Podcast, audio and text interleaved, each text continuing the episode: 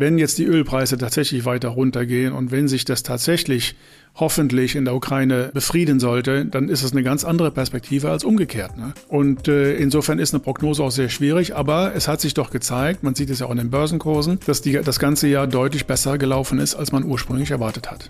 Heute durfte ich wieder einen ganz besonderen Gast an der Handelbar begrüßen. Professor Dr. Werner Reinhardt, der Direktor unserer IFH-Förderer, war bereits zum dritten Mal bei mir und wir haben wieder zurückgeschaut auf ein Handelsjahr wie kein zweites. Corona-Beschränkungen, Lieferkettenprobleme und natürlich die Auswirkungen des Krieges in der Ukraine mit der Inflation standen im Fokus. Aber wir haben natürlich auch nach vorne geschaut. Wie werden Händler im Jahr 2023 mit diesen Herausforderungen umgehen können? Und ganz zum Schluss habe ich ihn noch gefragt, wie er denn das mit dem Metaverse einschätzt und seine Relevanz für die Marken. Super spannendes Gespräch, aber hört selbst rein.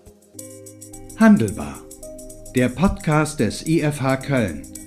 Wir schenken Brancheninsights ein. Hallo und herzlich willkommen zur Handelbar, dem Podcast des IFH Köln. Heute wieder mit einem ganz besonderen Gast, den ich ganz, ganz herzlich äh, begrüßen darf. Professor Dr. Werner Reinhardt ist bei uns, Direktor der IFH Förderer und des Seminars für allgemeine BWL Handel und Kundenmanagement. Ich hoffe, ich habe es richtig ausgesprochen, äh, Werner. Auf jeden Fall herzlich willkommen.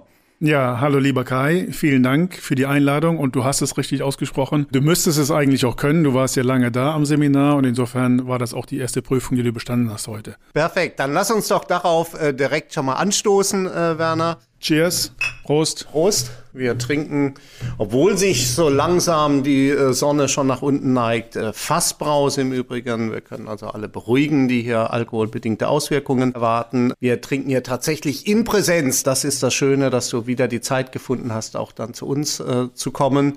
Und wenn du bei uns zu Gast bist, dann wissen wir ja auch, das Jahr neigt sich dem Ende entgegen, weil du bist jetzt zum dritten Mal äh, hier und wir blicken wieder zurück auf ein Jahr, was, glaube ich, wirklich an, an Dynamik, an unerwarteten Entwicklungen ja dann kaum noch äh, zu toppen ist. Aber bevor wir auf die Ereignisse für den Handel eingehen, äh, für dich ganz persönlich auch äh, an, der, an der Uni, dein Alltag, wie hat sich das so in diesem Jahr äh, wieder, wieder entwickelt? Äh, fast schon das Gefühl, ich war letztens ja auch mal äh, äh vor Ort, äh, ist alles wieder so wie früher? Es ist mit Sicherheit nicht alles so wie früher, aber ich würde sagen, vom Standpunkt heute ist es, glaube ich, doch noch ein ganz gutes Jahr geworden.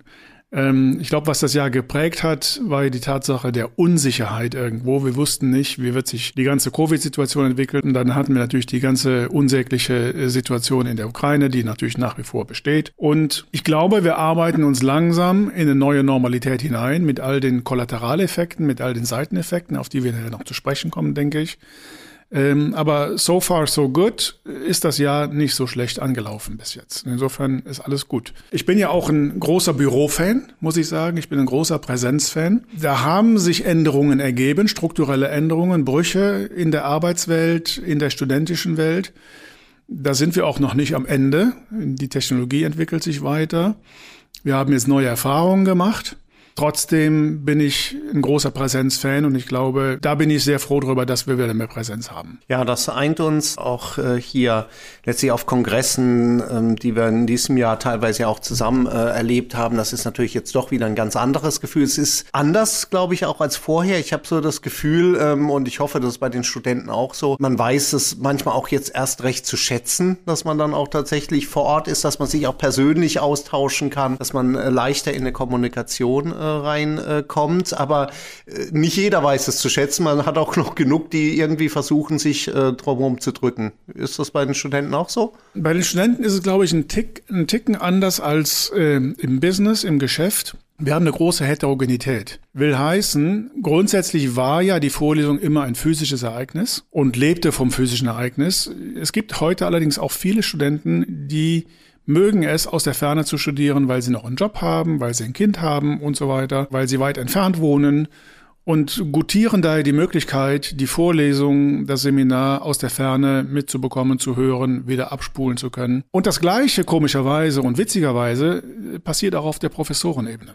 Nicht jeder wohnt vor Ort und, und kann dann kommod und bequem eine Vorlesung aus der Ferne halten. Insofern gibt's hier tatsächlich einen Widerspruch und einen, einen Gegensatz der, der Ansprüche und der Erwartungen. Und da sind wir noch nicht am Ende der Fahnenstange angekommen. Da versuchen wir uns noch in das neue Normal reinzurobben und äh, das ist die Situation. Ich denke, wir brauchen die neue Technologie. Die neue Technologie hat sich bewiesen für viele Arten von Meetings, für viele Arten von Gesprächen. Auf der anderen Seite hat sie sich nicht bewiesen für andere Arten von Gesprächen, wo eben mehr Nähe, mehr Kennenlernen, mehr Netzwerken, äh, mehr Smalltalk und so weiter gefragt ist. Und das Gleiche gilt natürlich dann auch für die intensive Diskussion, wie sie manchmal im Hörsaal gelebt wird, insbesondere in den Seminaren. Und da brauchen wir einfach mehr das physische Miteinander. Und wie da die Lehre der Zukunft aussehen wird, sie wird mit Sicherheit vielfältiger werden. Wie jede Institution, wie jetzt zum Beispiel die Uni Köln, sie für sich aussucht und, und definiert und dekliniert, das ist noch nicht ganz raus. Ja, also auch hier, äh, man ist noch auf dem Weg, auf der Suche nach dem, nach dem New Normal, dem viel zitierten. Ich glaube, das gilt ja auch, auch für den Handel, wenn wir auf ihn zu sprechen kommen und vielleicht am, ähm, am Anfang zum Handel gleich eine, eine, eine unheimlich schwere Frage. Aber was war für dich so in diesem Jahr, wenn du so zurückschaust? Wir nehmen ja jetzt hier Mitte Dezember auf. Das Jahr ist also tatsächlich fast äh, äh, zu Ende. Was war für dich so das äh, Thema äh, des Handels? Gibt es das überhaupt oder muss man da John auch mehrere nennen, um dem gerecht zu werden? Wir werden bestimmt auf mehrere Themen eingehen, aber für mich war das Top-Thema wirklich für den Handel gefühlt jetzt die Inflation. Ja, die Inflation ist ja für denjenigen, der die Gnade der frühen Geburt hatte, der kennt das Thema. Andere Generationen kennen das Thema wirklich nicht so sehr. Und ich glaube, das war für viele ein Novum zu sehen, wie Produkte sich in kurzer Zeit tatsächlich spürbar verteuern. Und äh, natürlich gibt's da Wirkungen hinter und Kollaterale hinter, die ganze Energiepreissituation, die ganze Lieferkettensituation und so weiter. Aber das war für mich tatsächlich das Top-Thema und wie sich sowohl der Handel daran anpasst, als auch die Konsumenten. Ne? Ja, ich glaube, das deckt sich ja sehr gut mit unseren äh, äh, Research. Also Im Trendcheck Handel haben wir ja auch äh, mehrfach jetzt in Befragungen äh, gemerkt, zwei äh, Drittel der Konsumentinnen haben Angst, ihren Lebensstandard halten zu können. Das war ja auch, ist ja auch eine neue Erfahrung. Man sagt eigentlich, es geht immer weiter, immer, immer höher, immer schneller, immer weiter, immer besser. Äh, wir, wir stellen fest, dass der Preis äh, sehr stark natürlich in den Fokus gerückt ist. Ähm, es hat ja auch ein bisschen gedauert, bis man das irgendwie so verstanden hat, wirklich, was da äh, passiert. Gab es da so den einen Moment, wo du dann auch gemerkt hast, da war irgendwas nicht verfügbar oder da war irgendwie so ein Preissprung, dass du gedacht hast, oh, da passiert jetzt äh, wirklich was? Diese Momente gab es viele tatsächlich. Wobei ich auch dazu sagen muss, ich habe, glaube ich, ein sehr gutes Preiswissen, ein sehr hohes Preiswissen und beobachte diese Änderungen. Ich glaube, am drastischsten kam es raus, während der Corona-Krise bei den Regallücken. Dass äh, Konsumenten zum ersten Mal wirklich offensichtlich beobachten konnten, ein Produkt war nicht verfügbar. Und selbst wenn du einen höheren Preis bezahlst, war es nicht verfügbar oder manchmal musstest du drastisch höhere Preise bezahlen, damit du es wirklich bekommst. Und das hat sich natürlich fortgesetzt über die Ukraine-Krise mit Öl und so weiter und so fort, äh, etliche Produkte. Und die Tatsache, dass ich heute für einen Liter Milch 1,50 Euro bezahle und mehr und für ein Paket Butter 3 äh, Euro teilweise, das ist schon bei vielen Leuten deutlich angekommen. Auch da waren wir verwöhnt in Deutschland, was die ganze Preisthematik angeht. Es war sowohl stabil als auch im Vergleich, im europäischen Vergleich relativ, relativ niedrig. Und, und das ist auch beendet worden. Und, und dadurch kommt es auch zu einer sehr starken Sensibilisierung bei der Bevölkerung mit den entsprechenden Effekten hinten raus, was das Konsumverhalten angeht. Super spannend, auch der Vergleich der, der, der Krisen und wie das bei Konsumenten ähm, ankommt. Äh, in der Tat, wir haben ja schon fast wieder vergessen, äh, wie, das, wie das war, als man auf der wilden Suche nach Toilettenpapier unterwegs äh, war hier. Ich habe tatsächlich die Preise jetzt so nicht äh, beim täglichen Einkauf immer so im Blick, aber da war es auch so ein Moment, wenn du an der Tankstelle vorbeifährst und da haben wir ja auch die Preisentwicklungen äh, immer schön vor Augen und wenn dann alle Preise über zwei Euro sind, dann denkst du, ups, selbst für jemand, der, der sich mit dem Firmenwagen gesegnet, da nicht immer Gedanken äh, dazu macht, dann hast du es auf einmal so richtig wie die äh, Faust dann auf die, auf die Stirn gehauen äh, gekriegt. Was sind denn für dich sonst noch so Unterschiede? Wir vergleichen ja, wir haben ja eigentlich diese überlappenden Krisen, kann man ja sagen. Wir haben die Corona, wir haben die Lieferketten äh, geschickt, wir haben äh, Krieg, Ukraine, äh, wirtschaftliche Auswirkungen, Inflation. Aber was ist vielleicht jetzt aus deiner Sicht, fangen wir so an, das Spezielle jetzt an der ähm, aktuellen Situation, jetzt wenn wir uns das Konsumentenverhalten anschauen? Das Spezielle weiß ich noch nicht mal. Es ist einfach die Tatsache, es hat es in letzter Zeit so nicht gegeben, dass im Hintergrund deutlich eine, eine Krise schlummert und die Auswirkungen aufs Konsumentenverhalten sind erstmal Unsicherheit. Und diese Unsicherheit typischerweise führt zu sogenannten Nichtentscheidungen. Das heißt, ich verschiebe Entscheidungen. Das ist das typische Verhalten in solchen Situationen, wenn entweder Kunden überfordert sind oder sie können das noch nicht einschätzen. Ähm, und, und, und das sehen wir in den Bereichen Möbel ganz deutlich, im Bereich Elektronik ganz deutlich äh, im Bereich Wohnen, möglicherweise DIY, werden äh, Camping, Garten, werden Entscheidungen verschoben. Das heißt, es werden Käufe einfach nicht getätigt. Weil man sagt, die Campinggarnitur, die Gartenstühle, die tun's noch eine Saison, ich warte noch mal ab.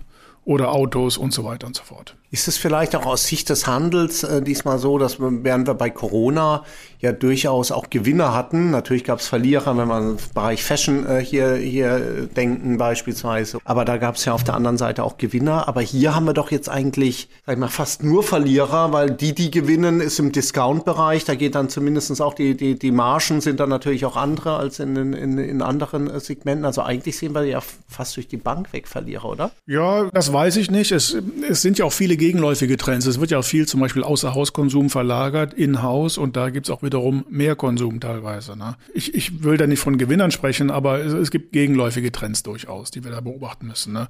Und es ist manchmal schwer, die auseinanderzuhalten. Und natürlich reagieren Konsumenten mit einer Verlagerung in den Discount rein.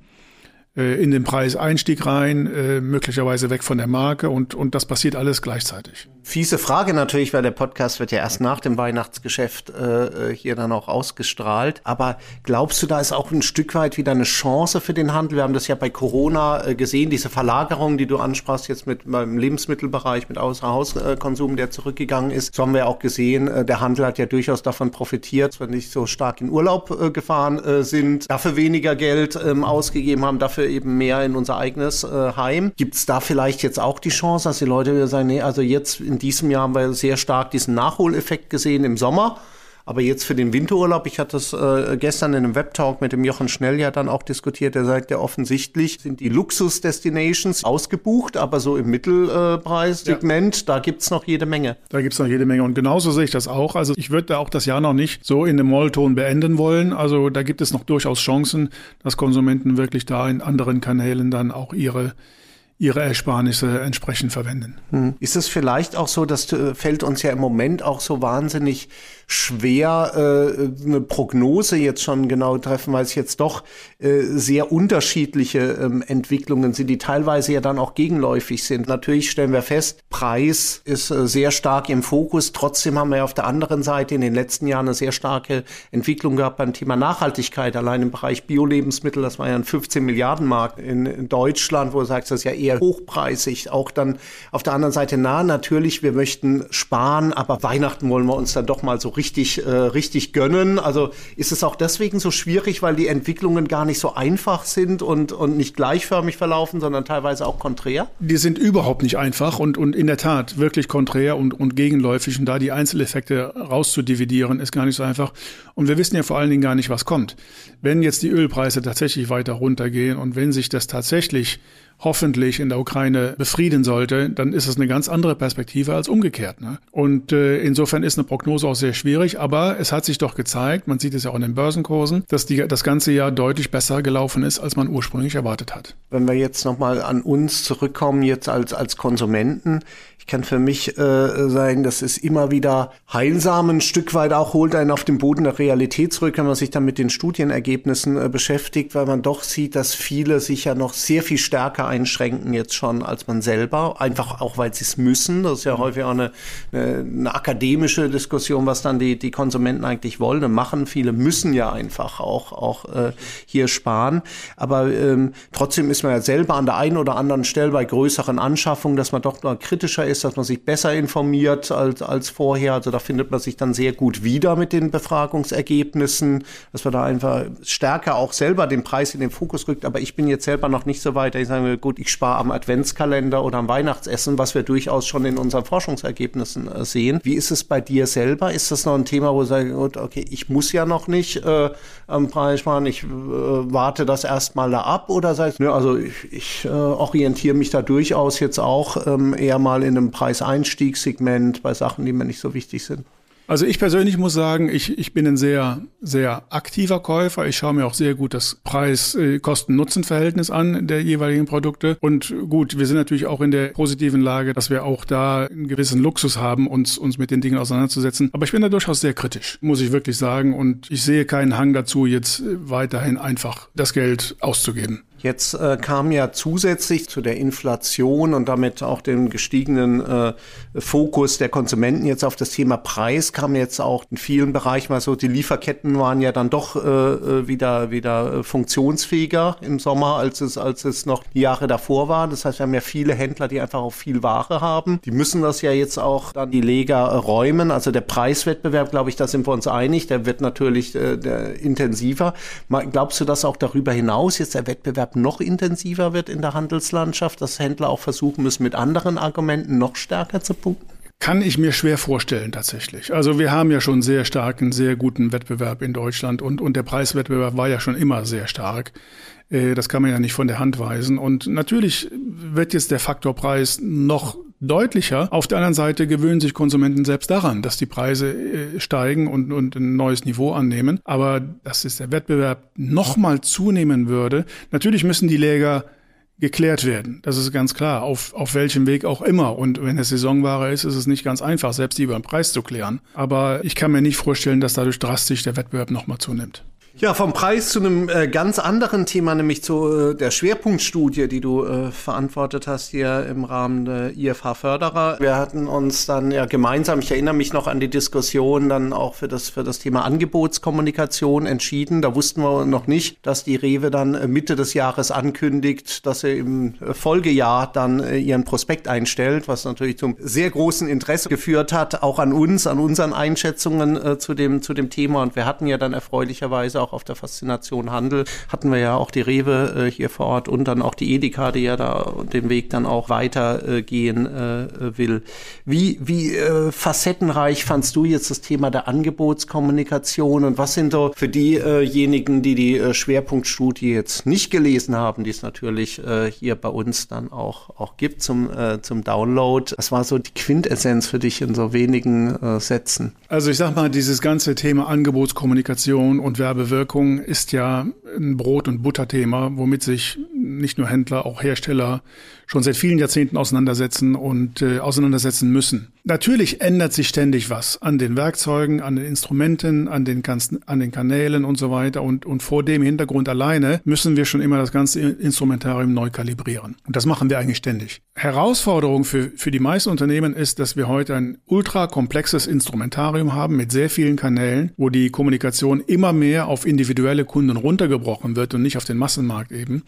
Und dass wir dem Rechnung tragen müssen. Mit unserem, mit unseren internen Methoden, mit, äh, mit unseren Rechenschaften, die wir entsprechend ablegen, mit der Wirkung, die Werbung letztendlich zeigt. Und das ist die konstante Reise, auf der wir eigentlich sind und die auch so weitergehen wird. Und wir wissen schon sehr, sehr viel, wie Werbung und Kommunikation wirkt. Nichtsdestotrotz sind diese externen Herausforderungen da. Und das ist letztendlich immer wieder dieses Upgraden, dieses Kalibrieren des internen Instrumentariums, um diesen externen Herausforderungen gerecht zu werden. Und letztendlich den Herausforderungen, die dann vom Vorstand äh, und der Geschäftsführung kommen, äh, die Investitionen entsprechend zu, zu rechtfertigen. Wie ist äh, dein Eindruck? Wir hatten ja wirklich so eine äh, Faszination Handlern, auch, auch tolle Diskussionen äh, hier. Einerseits die Unternehmen, die da waren, es waren ja dann auch überwiegend große Unternehmen, die werden ja auch immer besser darin, mit, mit, äh, mit Daten umzugehen.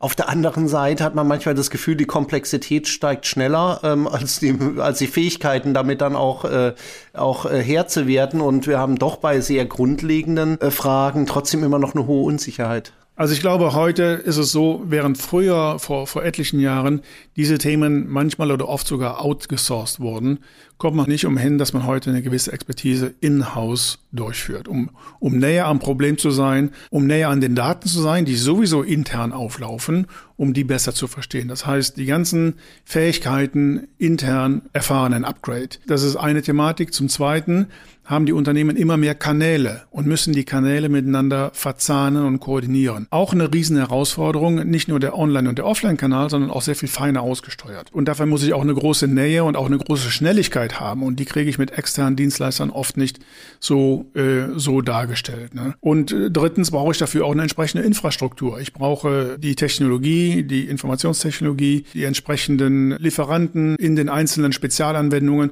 und die muss ich miteinander verzahnen. Also da gibt es genügend Herausforderungen, aber diese Schnelligkeit darzustellen und äh, mit dieser Komplexität fertig zu werden, das ist, denke ich mal, das Gebot der Stunde. Jetzt ein Punkt, der die Gemüter so ganz stark erhitzt hat und die Diskussion hatten wir auch sehr intensiv äh, bei der Faszination Handel und diskutieren wir ja auch mit, mit, äh, mit dem äh, Geschäftsführerkollegen hier von äh, IFA Media Analytics, dem Andreas Riekötter, der ja in Folge 49 hier zu Gast an der, an der Handelbar war, ist die Frage Zukunft des Prospekts. Wie siehst du das äh, ganz persönlich? Es gibt ja so die zwei, äh, die zwei grundsätzlichen Stoßrichtungen. Äh, die einen, die sagen, ja, nee, also der Prospekt äh, ist nur eine Frage der Zeit. Der hat eigentlich keine Daseinsberechtigung äh, mehr. Der wird durch die App beispielsweise abgelöst werden.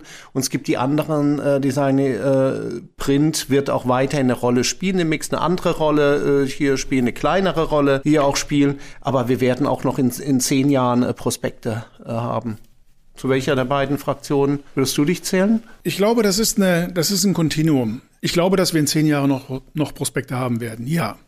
Auf der anderen Seite, immer mehr Konsumenten nutzen und gewöhnen sich an die Online-Kommunikation und möchten gar nicht mehr die, die Prospektkommunikation haben. Zum anderen, die Nachhaltigkeitsdiskussion wird weiter um sich greifen. Natürlich waren Prospekte bisher konkurrenzlos günstig um die Angebotskommunikation zum Konsumenten zu bringen. Aber wie gesagt, die steigenden Preise, die Nachhaltigkeitsdiskussion und das Konsumentenverhalten, das sich stärker online orientiert, wird in Toto letztendlich dazu führen, dass die Prospektkommunikation zurückgedrängt wird. Sie wird nicht ganz zurückgedrängt werden, aber in zehn Jahren wird unsere Kommunikationslandschaft deutlich, deutlich anders aussehen, als sie heute, als sie heute ist. Wir sehen das ja bei Obi genauso wie bei der, bei der Rewe, aber auch bei Unternehmen, die weiterhin auch Print äh, haben wie, wie Lidl. Ist die App dann eigentlich das Thema äh, der Zukunft, zumindest für diejenigen, die, die groß genug sind, so, so eine erfolgreich zu positionieren? Die App wird mit Sicherheit ein Thema sein. Aber ein noch größeres Thema sein wird die Super-App oder die Über-App oder die Plattform, die über die einzelnen Unternehmen, Marken, Händler hinweg diese Kommunikation und diese Information zusammenträgt. Das wäre so ein bisschen auch eine Plattform oder eine Idee ist ja, ist ja das Thema Payback. Da sehen wir ja unterschiedliche Entwicklungen. Wir sehen Händler nach wie vor, die draufkommen. Es gibt ja andere, die sagen, äh, lieber, ich mache lieber mein eigenes Ding, meine eigenen äh, Daten. Also ich verstehe richtig, du glaubst eher an, an den Plattformansatz. Ich glaube eher an den Plattformansatz, ja. Mhm. Eine weitere Entwicklung, die in diesem Jahr uns umgetrieben hat, die vielleicht auf der ganz anderen Seite jetzt liegt von dem Thema äh, Print, also ganz weit in der Zukunft und großes Fragezeichen in der in der Gegenwart ist das Thema Metaverse. Ich muss einfach die Gelegenheit hier nutzen, weil ich im Moment jeden hier auch frage, der eine klare Meinung äh, vertreten hat, wie er das Thema ähm, abschätzt. Äh, gar keine Frage, viele, viele Fragezeichen, aber ähm, äh, äh, trotzdem ähm, an dich jetzt so äh, die Frage, ich vermute jetzt mal, du bist persönlich jetzt auch nicht sehr intensiv im Metaverse äh, unterwegs, aber das muss ja nicht immer die Fragestellung sein. Wir haben ja auch bei Social Media gesehen, dass Unternehmen von Inhabern, die selber sehr konservativ sind, trotzdem sehr progressive äh, Kampagnen auch über Social Media fahren können. Aber die Frage ist an dich, glaubst du an Potenziale für den Handel im, im Metaverse oder ist das jetzt auch wieder so ein Hype und das wird so gehen wie mit Second Life, äh, was vor einigen Jahren dann auch sehr gehypt wurde, auch mit großen Marken und dann mhm. doch mehr oder minder mhm. sanglos äh, mhm.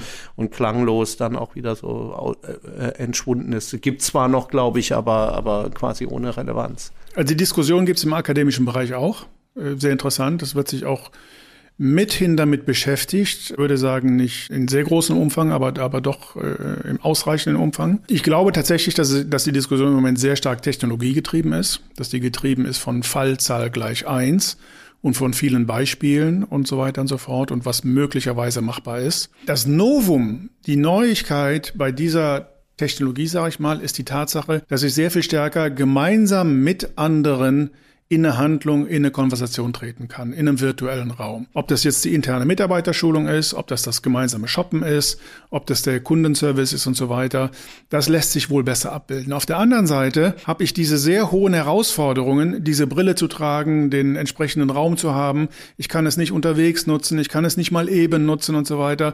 Die Brille ist äh, sehr ermüdend zu tragen, bei manchen löst sich Schwindel aus, das wird nie diskutiert.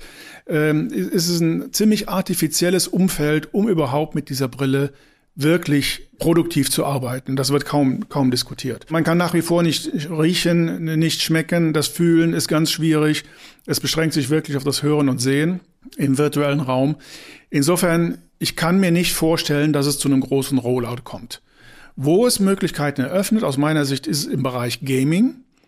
Gaming ist kein kleiner Bereich, auch kein uninteressanter Bereich, tatsächlich mittlerweile sogar größer als der gesamte Kino- und Fernsehbereich äh, zusammengenommen. Da sehe ich Anwendungsmöglichkeiten auch für einzelne bestimmte Marken, aber einen großen Rollout sehe ich kurzfristig nicht. Ne? Die Frage, die sich Unternehmen stellen, wirklich stellen müssen, ist, Wertschätzen Kunden den, den Nutzen, den diese Technologie zur Verfügung stellt? Gibt es dafür eine Wertschätzung, eine Preisbereitschaft? Ist diese Wertschätzung auch bei einem breiten Kundenbereich vorhanden?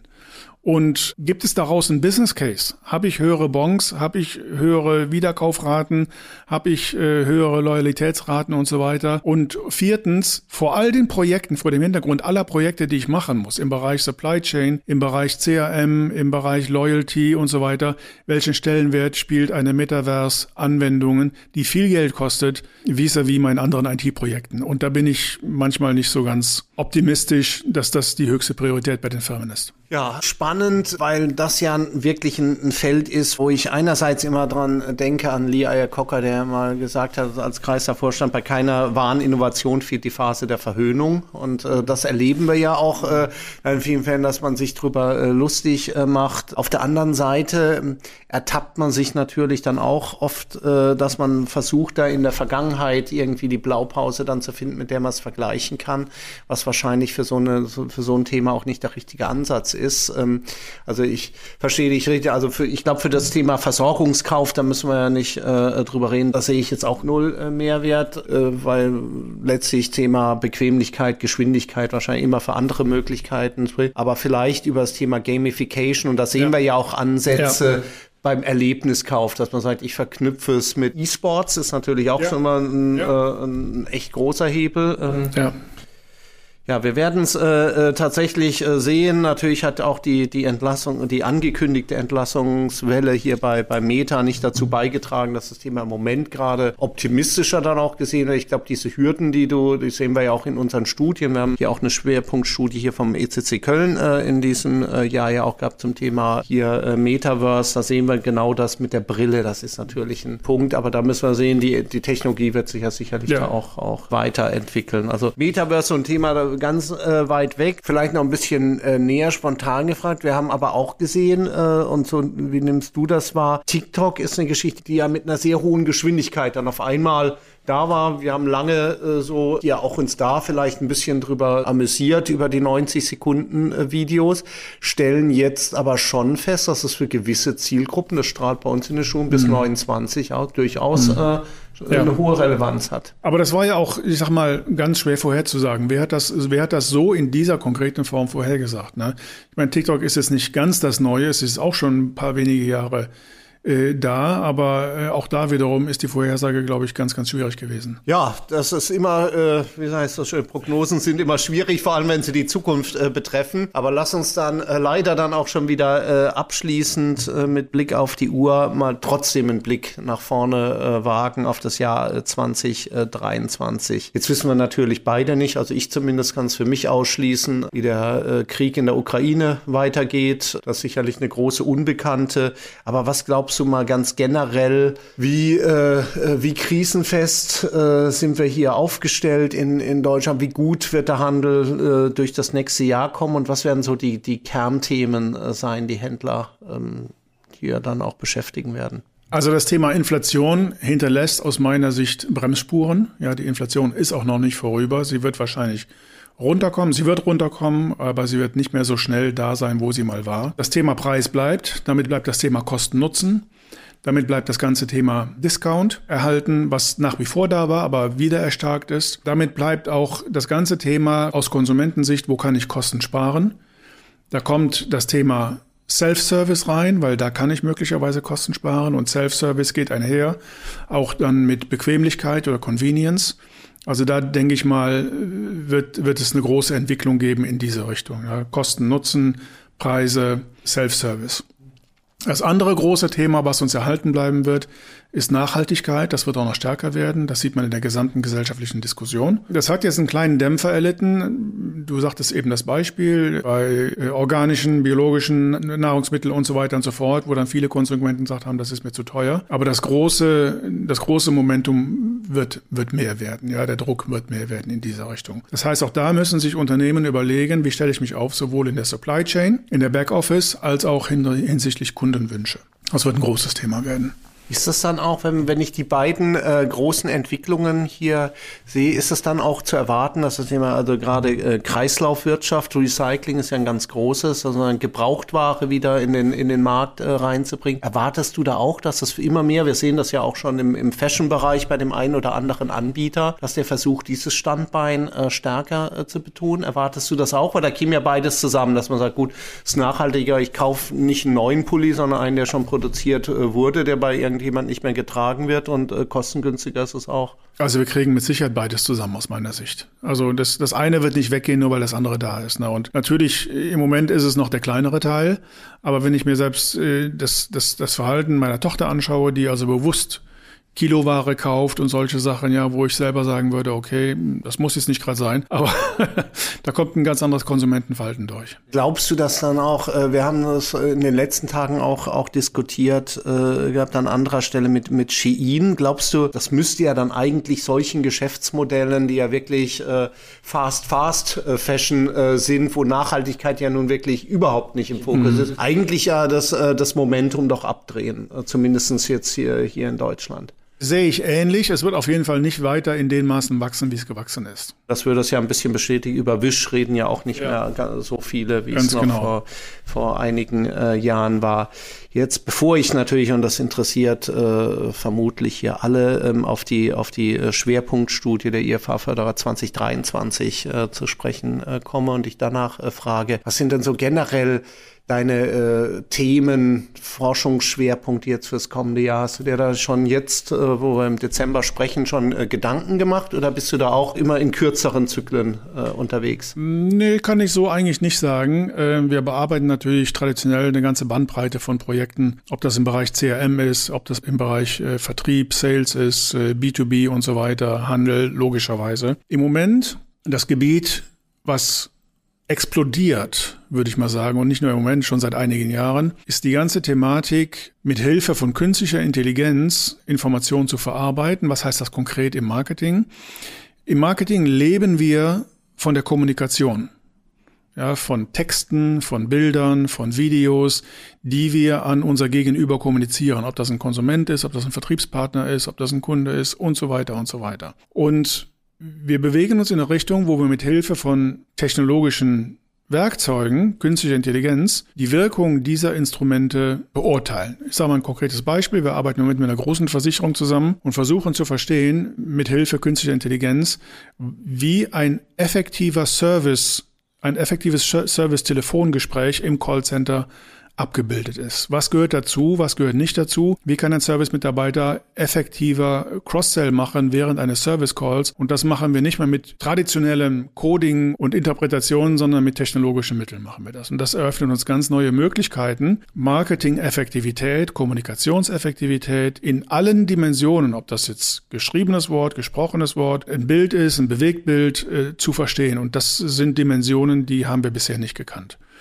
Und das ist hochspannend. Und wenn ich an meine Kollegen auf der ganzen Welt sehe, das ist ein, ist ein Riesenbereich, der sich da gerade neu auftut. Jetzt bist du ja als Direktor der IFH-Förderer mit der Schwerpunktstudie dann auch gewohnt, dicke Bretter äh, zu bohren. Wertschöpfung in Handel, Personal, äh, Plattformen, Angebotskommunikation, äh, äh, Pricing. Kannst du uns äh, verraten, was wird denn das Thema 2023 äh, sein? Ja klar, mache ich gerne. Natürlich zaubern wir das auch nicht aus dem Hut, sondern wir, wir sehen ja die Entwicklungen, die sich auftun und die beobachten wir ja auch schon über die Zeit hinweg, bis wir uns dann letztendlich entscheiden, ein Thema dann zum Schwerpunktthema zu machen. Und das Thema, was wir in diesem Jahr bearbeiten, ähm, ist eben das Thema Automatisierung im Handel.